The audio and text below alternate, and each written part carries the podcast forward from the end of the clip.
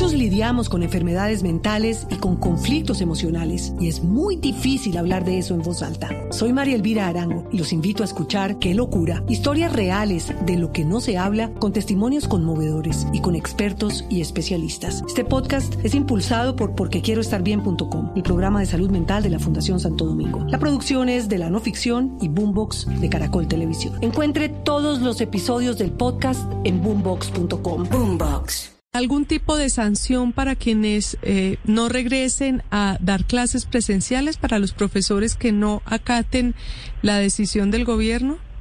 Como lo indica Luz María, tanto la circular como la directiva, si al final de dar todas las opciones de reposición no se llega a un acuerdo, pues como lo dice el marco normativo, día no trabajado, día no pagado. Eso es parte de lo que tienen que revisar cada entidad territorial. Pero le pregunto sobre el regreso a la presencialidad. Si al final de julio no han regresado los profesores, ¿va a tomar alguna decisión el gobierno nacional?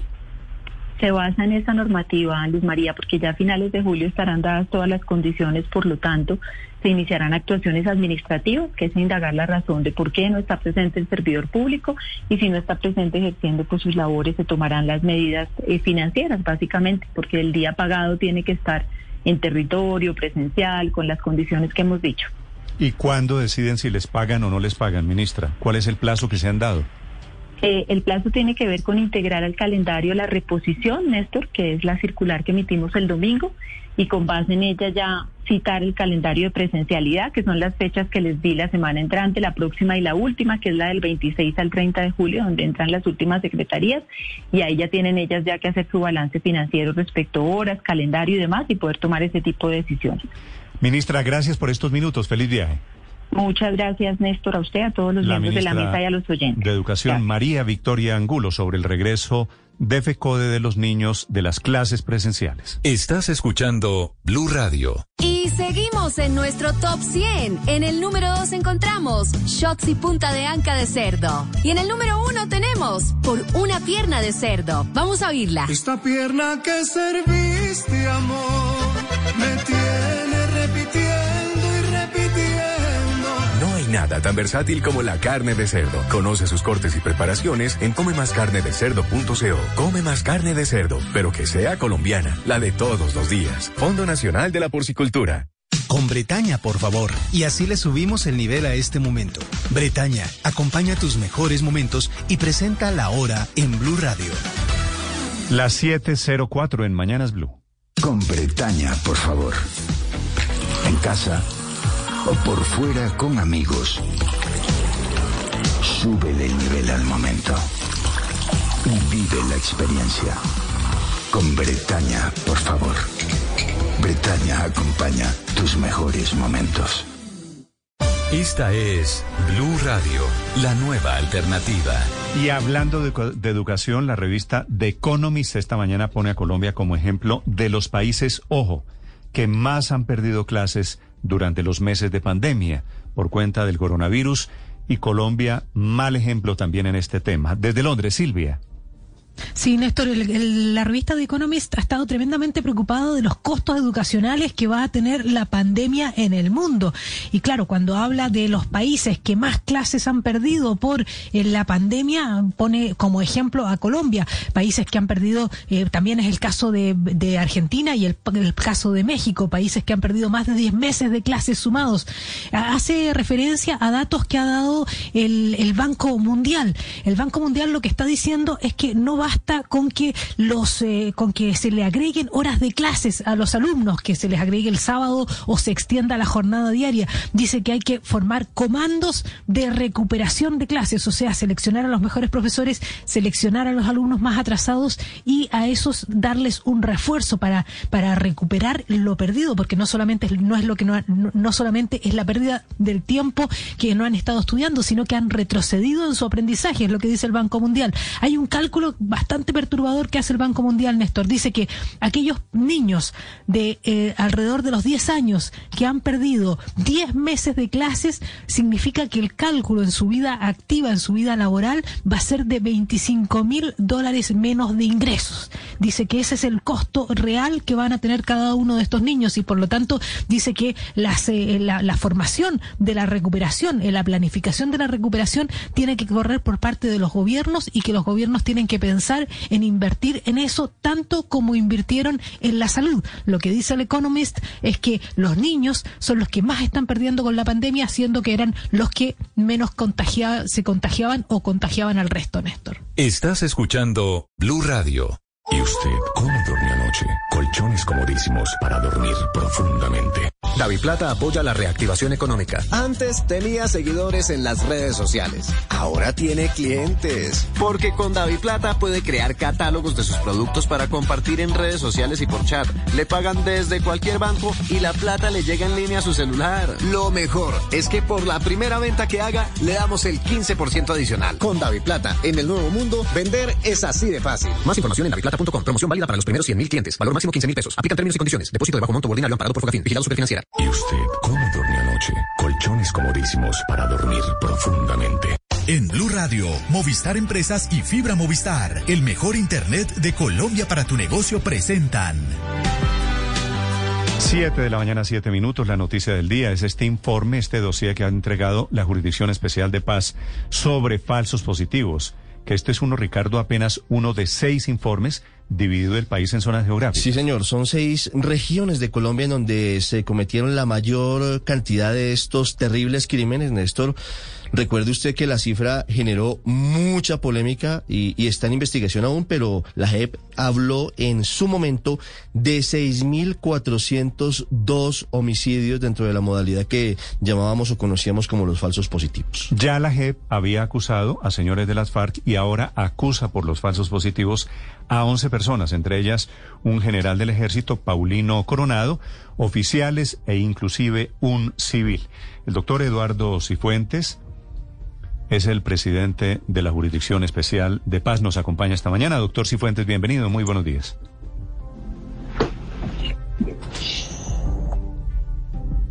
Do doctor Cifuentes, ¿me escucha? Néstor, buenos días. Eh, escucho entrecortada la comunicación.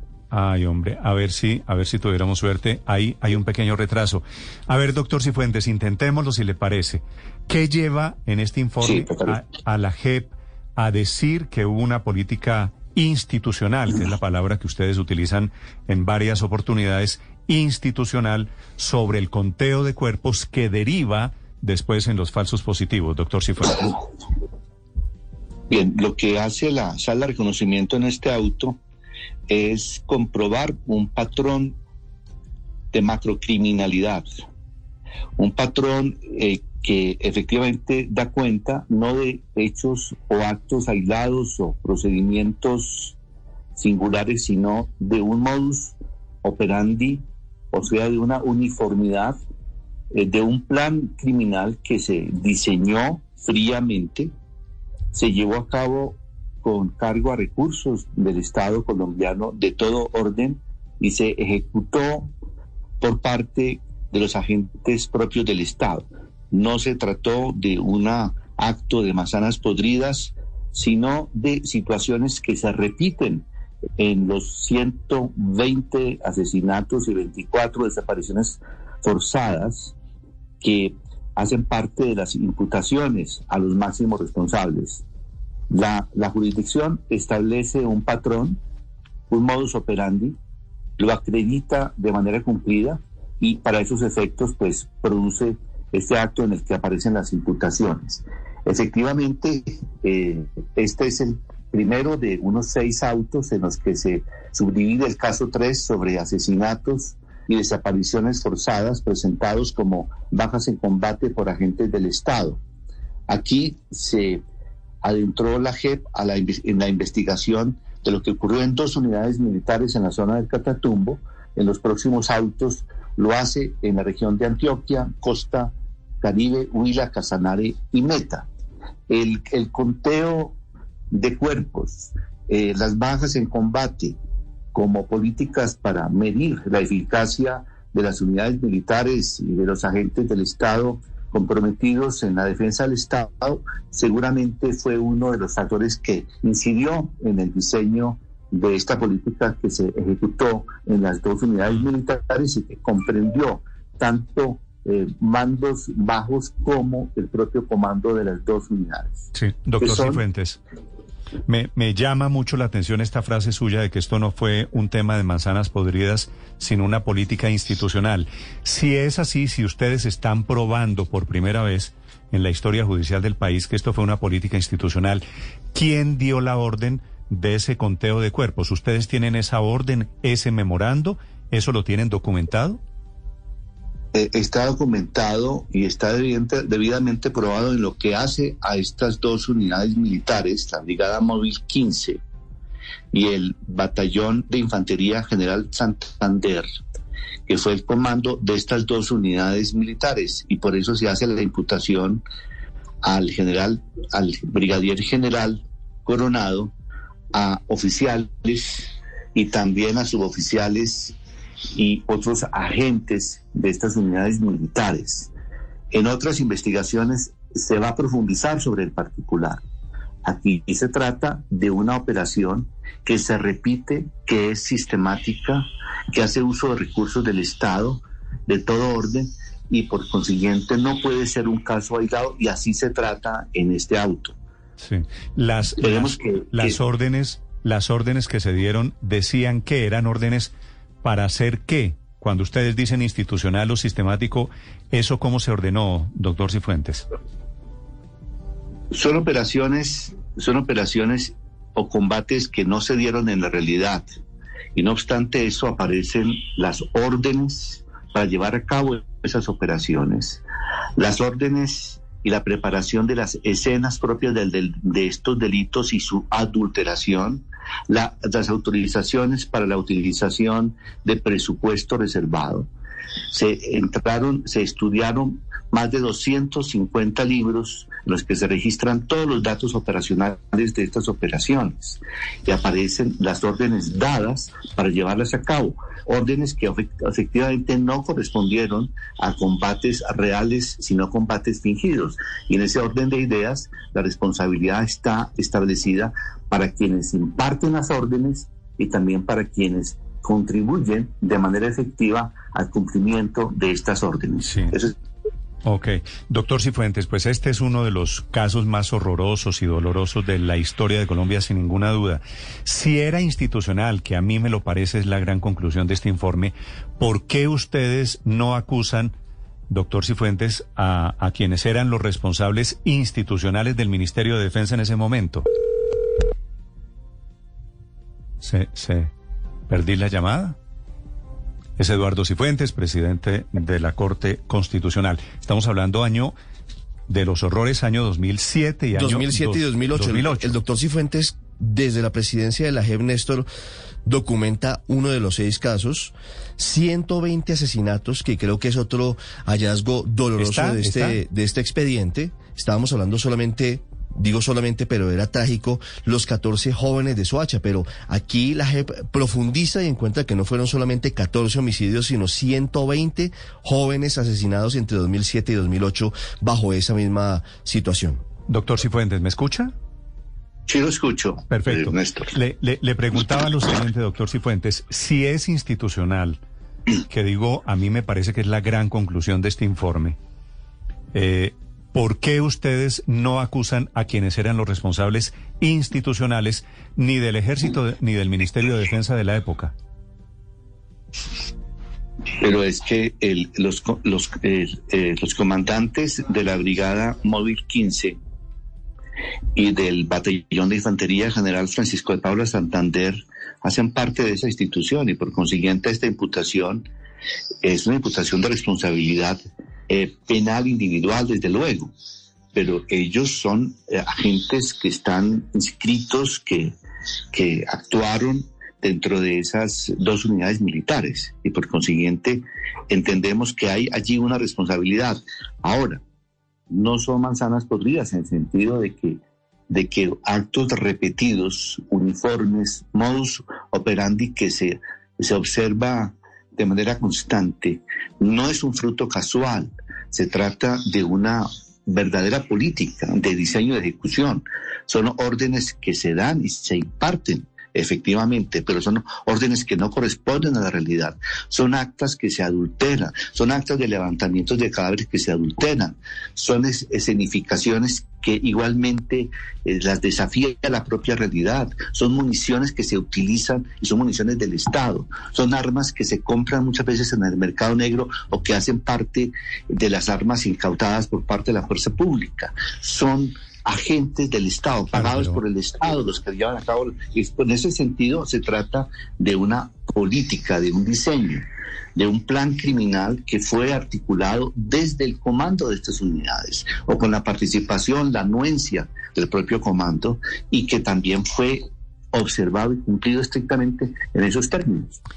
Y, de esas órdenes, de ese plan institucional desde estos comandos, ¿no se enteraron los jefes del, del general Paulino Coronado en Bogotá? ¿O fue, un, ¿O fue un gran grado de negligencia, de ineptitud o de complicidad? La metodología que eh, está eh, llevando a cabo esta sala es la de identificar las responsabilidades desde la base hasta los superiores. Y y para todos los efectos se tendrá que determinar la responsabilidad de los superiores, inclusive de estas unidades. En este momento, la investigación y la determinación de hechos y conductas se circunscribe a las dos unidades militares. También, como le decía Néstor, en los próximos autos se va a hacer lo propio con lo que ocurrió en Antioquia, en Huila, Meta, Casanare y región Caribe, y siempre buscando la responsabilidad de los comandos superiores. Hasta el momento, esta investigación simplemente acota lo ocurrido en esa zona geográfica norte de Santander en el año enero de 2007, agosto de 2008. Sí. Doctor Cifuentes, usted nos dice que están intentando identificar la cadena de, de criminales de la base a la cúpula, hablando de, de los falsos positivos. Me llama la atención algo.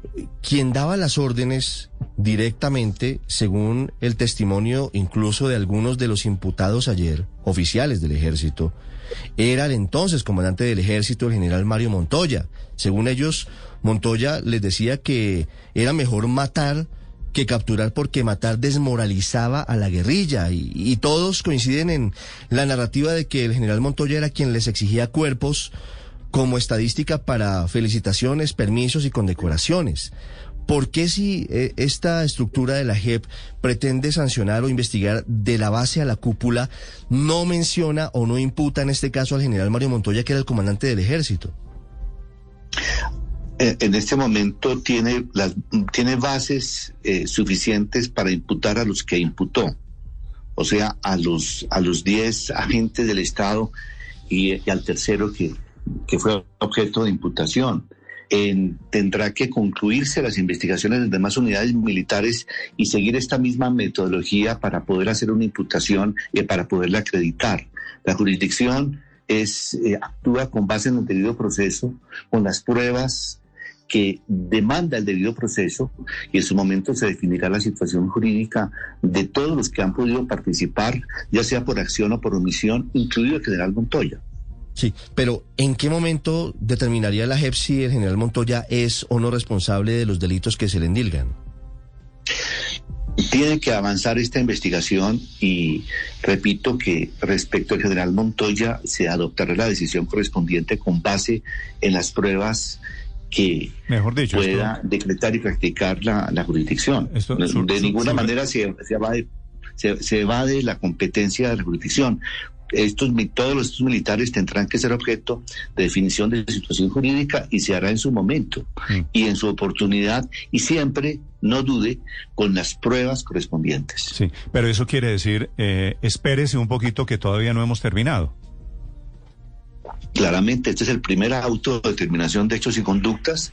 Es el relato judicial más completo hasta la fecha de ejecuciones extrajudiciales y de desapariciones forzadas en el contexto del caso 003 Es un caso que se ha nutrido de todo lo que en el pasado haya ha cumplido la justicia ordinaria y la fiscalía más todos los informes recibidos de las víctimas, testimonios, lo que se ha practicado en términos de versiones. Y también tengo que señalar y precisar que muchos de estos imputados en sus versiones han revelado datos, acciones y hechos de los que no se conocía por parte de la justicia ordinaria. O sea que la jurisdicción ha avanzado sustancialmente en esta investigación y pretende hacer lo mismo en los demás subcasos que integran el caso 003. Eh, doctor Cifuentes, usted utilizó una frase que, me llamó mucho la atención. Dijo que había sido un plan criminal que se diseñó fríamente. Entonces ahí uno recuerda que quienes se defienden o se han defendido decían que estaban pidiendo eran muertes en combate de guerrilleros, de quienes estaban en contra del Estado pero también el problema es que se combina eso con lo de matar inocentes, que es lo que es el gran crimen que se cometió. ¿Ustedes en qué medida van a probar, por ejemplo, en el caso de Paulino Colorado, me imagino que probaron que él engañó para matar inocentes, pero los altos mandos eh, que serían los llamados a, responder por este plan criminal que se diseñó fríamente que usted dice, tendría que demostrárseles también que ellos estaban pidiendo matar a inocentes o, o si lo que planteaban era un plan de batalla, eso los eximiría de culpa. Pues las eh, eh, para los efectos de investigar y juzgar crímenes de guerra tiene que establecerse, como usted lo indica, la propia cadena de mando.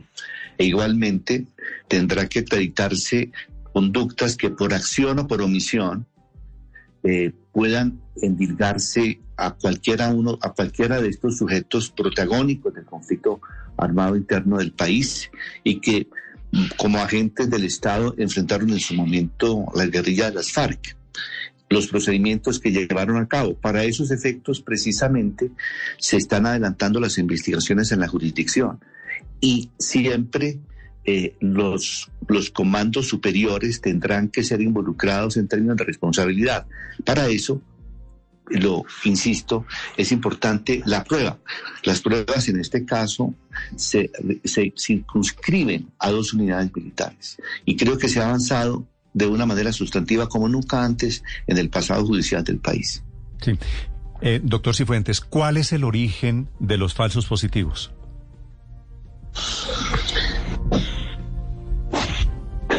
Un, un crimen, un crimen, una tragedia humanitaria, un, un desconocimiento de los deberes de protección por parte del Estado y de la fuerza pública, particularmente, en este, y lo digo a partir de este caso, el, el objetivo militar nunca puede ser el civil. El objetivo militar en un combate, eh, en el caso del conflicto armado interno colombiano, es el guerrillero de las FARC, que está en combate. No puede ser de ninguna manera el comerciante, el labriego, el agricultor. No puede ser simplemente un, un joven que es reclutado. Ese no puede ser objetivo, objetivo de un combate y por consiguiente cuando se hace una escenificación falsa de un combate, pues se está incurriendo en, una, en un ataque sistemático y generalizado contra la población civil, que fueron inicialmente los comerciantes, agricultores y transportadores de la zona del Catatumbo y luego otros jóvenes que fueron reclutados y con engaños fueron llevados a esa zona para ser ultimados. Esas son las ejecuciones extrajudiciales por fuera de combate, sin ninguna legitimidad, que por ser sistemáticas son asesinatos y son desapariciones forzadas, operaciones que luego se encubren a partir de ese plan, plan que no solamente supone encubrimiento real de la operación, sino más adelante una actuación unificada para eh, cuando se responde frente a las autoridades disciplinarias y judiciales de tal manera que con espíritu de cuerpo se mantiene eh, la tesis falsa de que eran operaciones legítimas cuando se comprueba que efectivamente no lo son. Sí, doctor Cifuentes, le pregunto por el origen, porque hemos vivido más o menos con la historia casi mítica de que hay una circular, la 029, que emitió un ministro de Defensa. Esa circular debió ser año 2004, 2005 tal vez, Camilo Espina, que le, que le entregaba a los militares premios, permisos, ascensos, eh, vacaciones, remuneraciones por muertos en combate. ¿Esa es la génesis de lo que después se volvió el monstruo de los falsos positivos?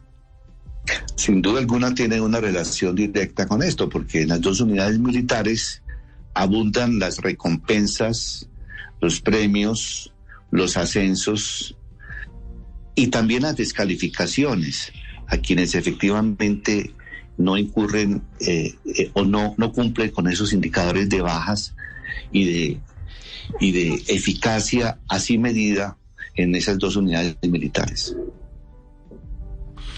Eh, doctor Cifuentes, ¿hasta dónde puede llegar esa responsabilidad hacia arriba?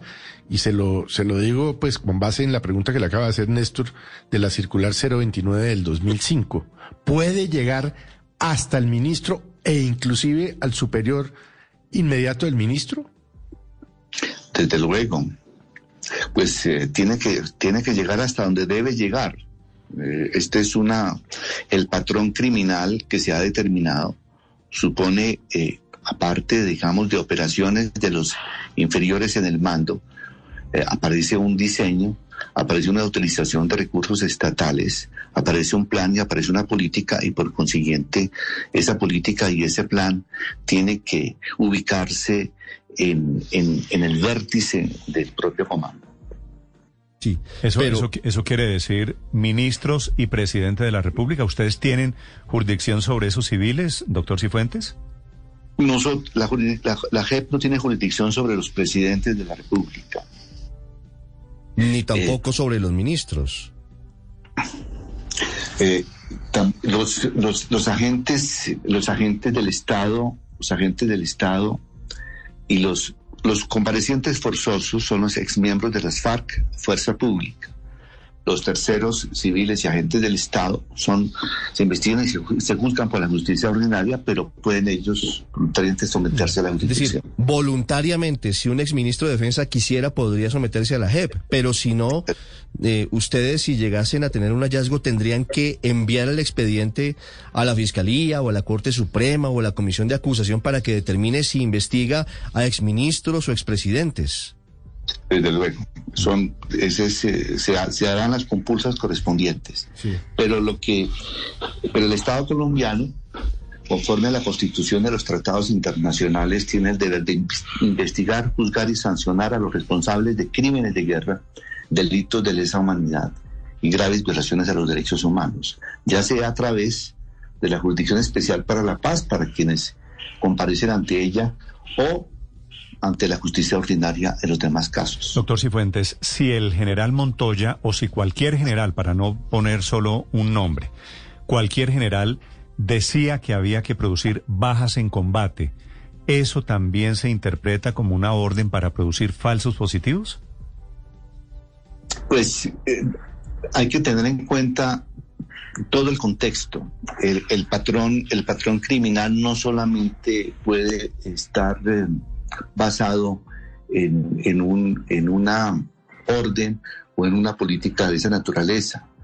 Las, las bajas en combate pueden darse precisamente como bases legítimas en el combate, bases que tienen que ver combates que sean reales y combates que sean precisamente en este caso, históricamente, con la guerrilla de las FARC y las condiciones además que lo permita el derecho internacional humanitario. Ustedes saben que igualmente los combatientes tienen situaciones de protección cuando están por fuera del combate, por ejemplo. Cuando eh, circunstancias que aún tratándose de, combatientes no pueden ellos de ninguna manera ser asesinados o ser ultimados. De modo que hay unas reglas que priman inclusive en las guerras internacionales y en los conflictos armados no internacionales. Sí pero pues eh, hay que entrar a, establecer todos los elementos para poder determinar si hubo o no hubo un patrón y en su momento sí quién será responsable de ese patrón de criminalidad. Sí, doctor Cifuentes, una última pregunta. ¿Existen evidencias de que también hay un patrón en torno a la criminal forma de elegir a las víctimas de, de estos homicidios? Es decir, lo que encuentra la JEP en este caso es que se buscan jóvenes, humildes, trabajadores, desempleados, algunos de ellos, campesinos, discapacitados, discapacitados es decir, pareciera que hay un interés en, en buscar víctimas cuyos familiares tal vez no estarían interesados en buscarlos o, o, la sociedad tal vez pensando erróneamente en los militares no reclamaría por ellos, ¿eso se demostró que también es un patrón de comportamiento criminal? Exactamente, se pudo comprobar exactamente eso, o sea, un, mecanismo selectivo donde se hizo un uso desviado de la inteligencia militar, ubicar personas de ciertos sectores de la sociedad eh, muchas veces inclusive discapacitados, personas con discapacitadas, eh, personas eh, que podrían inclusive tener también eventualmente relaciones con el narcotráfico, podrían personas de la calle, etcétera. O sea, personas que estaban en condiciones también de vulnerabilidad. Y, esa, ese, ese, y por eso se, se hace uso de mecanismos de, inteligencia para capturar a estas personas, para engañarlas y para llevarlas, en este caso, a estas brigadas. los reclutadores se proponían justamente eso, identificar este tipo de objetivos y a partir de ellos eh, generar situaciones en las que se podría tener alguna seguridad de que de que su homicidio no iba a tener mayores repercusiones y que iba a permanecer oculto. Es Eduardo Cifuentes, el presidente de la JEP. Ya Ricardo le había hecho una última pregunta, pero tengo una inquietud generalizada aquí de muchos oyentes, doctor Cifuentes, que quisiera trasladársela con mucho respeto. Sobre por qué están juzgando, ustedes dicen oyentes, le repito, con mayor severidad a los militares que a las FARC, que usted habrá escuchado que esta es una teoría muy extendida de que la JEP va, va a medir con criterios, con termómetros diferentes a los militares y a los señores que hicieron la guerra desde las FARC. Doctor Cifuentes. La, la JEP investiga y juzga con toda imparcialidad y ofrece las garantías del debido proceso y los beneficios propios de la jurisdicción a unos y a otros. Se ha dictado una autodeterminación de hechos y conductas en relación con las FARC sobre secuestros, considerados crímenes de guerra, eh, toma, toma de rehenes y graves privaciones a libertad también como delitos de lesa humanidad e igualmente paralelamente se ha investigado y juzgado a militares por desaparición forzada, por asesinatos, delitos de lesa humanidad y ejecuciones extrajudiciales. De modo que estamos adelantando simultáneamente investigaciones y determinación de hechos y conductas para unos y para otros. Las sanciones son las que prevé las normas legales, el Código Penal, las normas del derecho penal internacional y por consiguiente sobre el particular. La JEP no tiene ningún gobierno. El único gobierno es aplicar estrictamente a los hechos las normas preexistentes. Doctor Cifuentes, muchas gracias por estos minutos.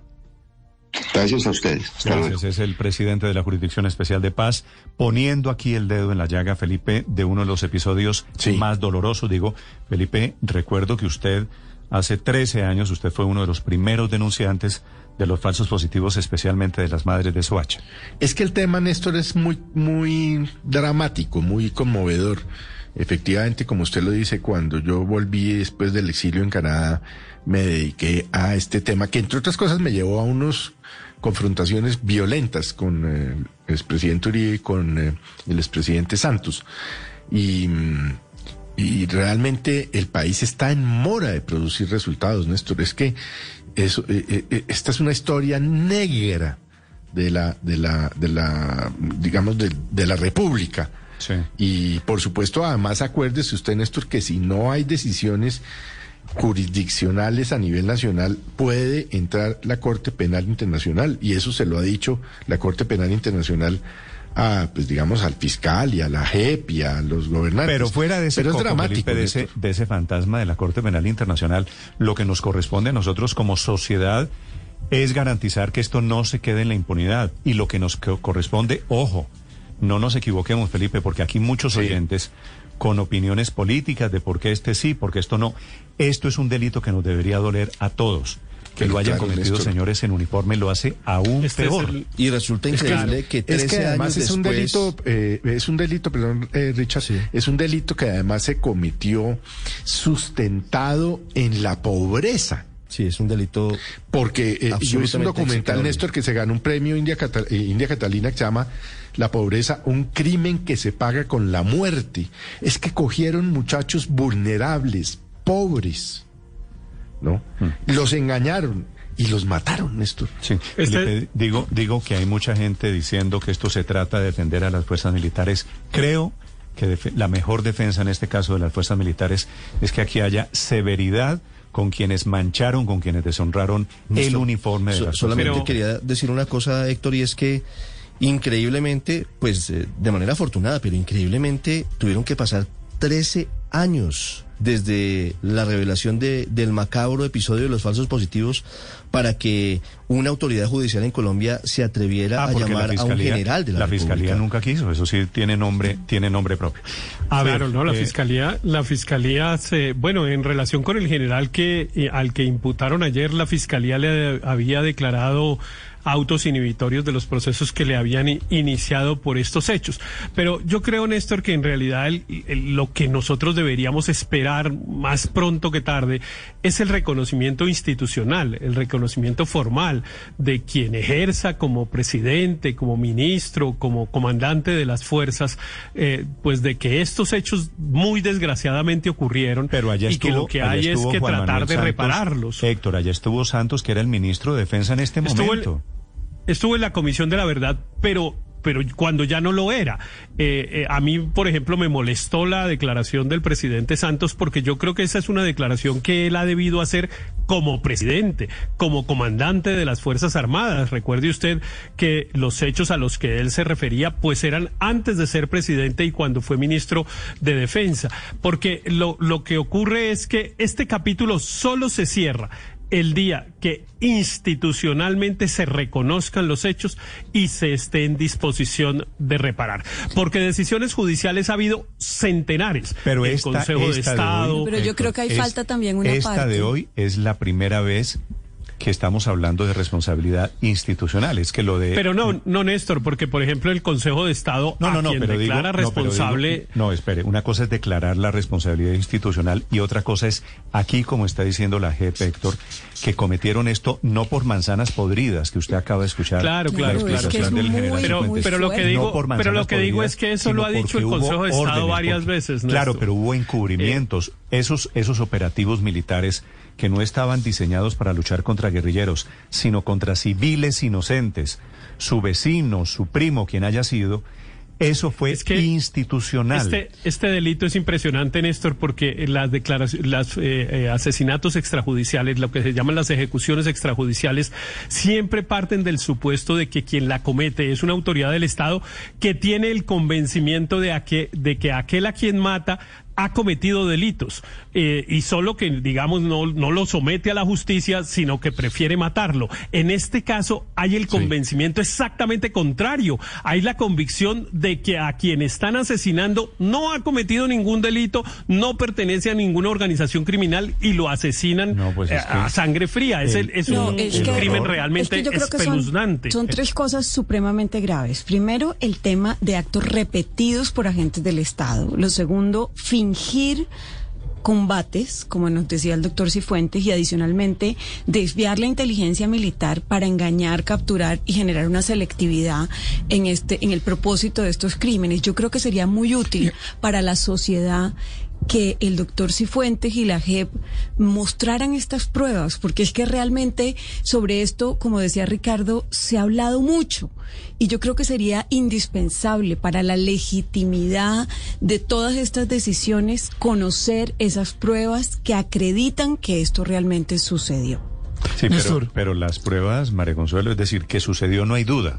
Claro, pero sería interesante ver esos memorandos que se O que, sea que- que que la- menciona. las órdenes. Sí, yo creo que es importante, es importante para el país, para la Pero verdad que- y para la reparación. Recuerdo que se han, se han divulgado algunas conversaciones en las que se habla por Sí, parte pero las conversaciones, Montoya las conversaciones, de Ricardo, hasta hoy son la forma en la conversaciones de, manzanas podridas. pide- Le pregunté Claro, al doctor pe- Cifuentes por eso si hay órdenes de, de, de los combates que se simularon. ejemplo. memorandos. Sí. Néstor, pero, Sí. pero si Pero usted, es que si usted es el máximo responsable, sistemáticos, si el ¿no? máximo responsable está presionando por resultados y para el máximo responsable los resultados son muertes, ¿usted qué cree que hacen los, eh, los subalternos? Pe- Pero es que yo ¿Qué creo pueden que, hacer? Es que yo creo que ahí el- la clave es pensar qué es lo institucional a lo que se refiere la JEP, porque lo institucional puede ser el Estado Nacional y ahí sí me parece de una gravedad, es decir, que, que realmente tenemos todos que hacer un acto de contrición, o lo institucional es el jefe de batallón, que es el que daba aparentemente esas órdenes ficticias, o lo institucional es un mando medio o un general Pero, como el señor Palino Colorado, porque hay una diferencia entre lo institucional, Sí, pero entre que lo si diseñe el sido- corazón del Estado No, Nacional. Es que si esto hubiera sido un batallón en norte de Santander, en Catatumbo, usted dice, bueno, vaya y venga. Pero es que son seis regiones diferentes en donde este pasó y este Claro. es apenas Néstor. el primero de seis informes que vienen contando. 6.400 Néstor, homicidios. ¿Cómo, así, ¿Cómo han sido todos estos muertos? Estos son 120. 100 much- 120 muchachos, recuerden, salieron desde Suacha, Felipe, que es su caso. Sí, Se los sí, sí, llevaron sí, desde Néstor. Suacha. Algunos, Sí. pues muy pobres todos, unos discapacitados, los hermanos, se los llevaron y aparecen muertos, les ponían un uniforme, en los Ocaña. mataban, simulaban el combate.